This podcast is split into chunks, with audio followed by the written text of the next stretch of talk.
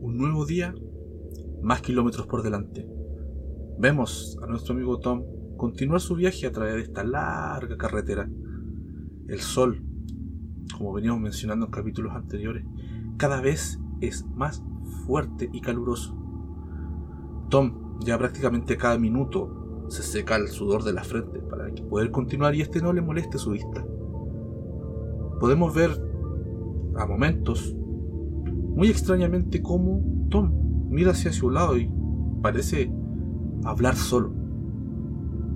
Tal vez el cansancio, quizás la soledad, el hecho de llevar mucho tiempo fuera de casa le esté afectando y esté hablando solo.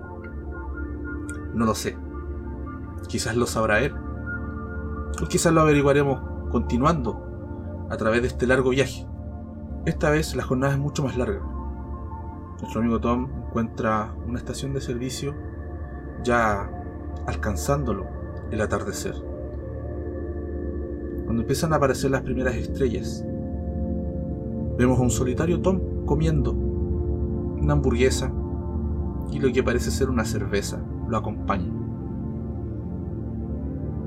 Vemos cómo deja la cantidad de dinero en el mesón, se dirige directamente hacia el teléfono de este lugar.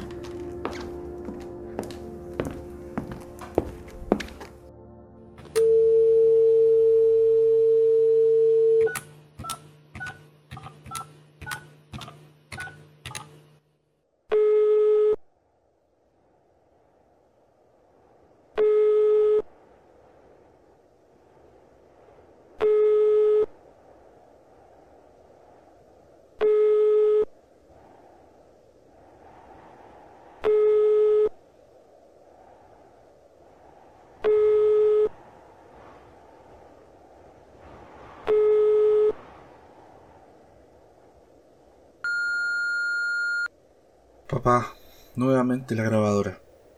¿Cuándo me vas a contestar? Me siento muy apenado por que estés así, enojado conmigo, pero... Ya deberías entender, mi trabajo es así. Hay veces que conduzco durante días sin poder encontrar un teléfono. Ahora por suerte he podido encontrar uno poco más frecuente, pero... ¿De qué me sirve si no me contestas? Entiendo tu enojo, pero podrías dejarlo de lado un momento, por favor. Solo dime, estoy bien.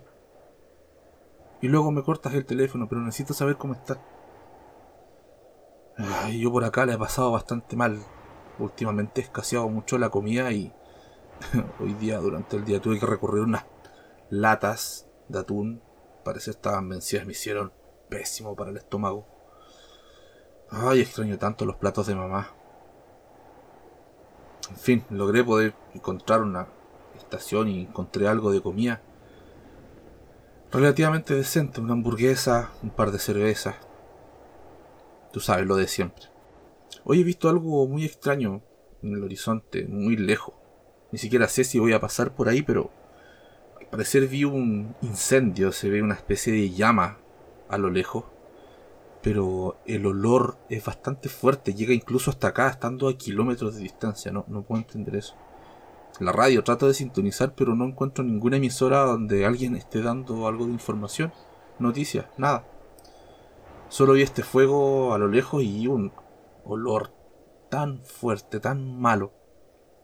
A ratos me llegó a marear, me sentí un poco mal, tuve que hacer algunas pausas en la conducción porque no, Realmente no podía soportar el hedor que llegaba desde ese, desde ese fuego.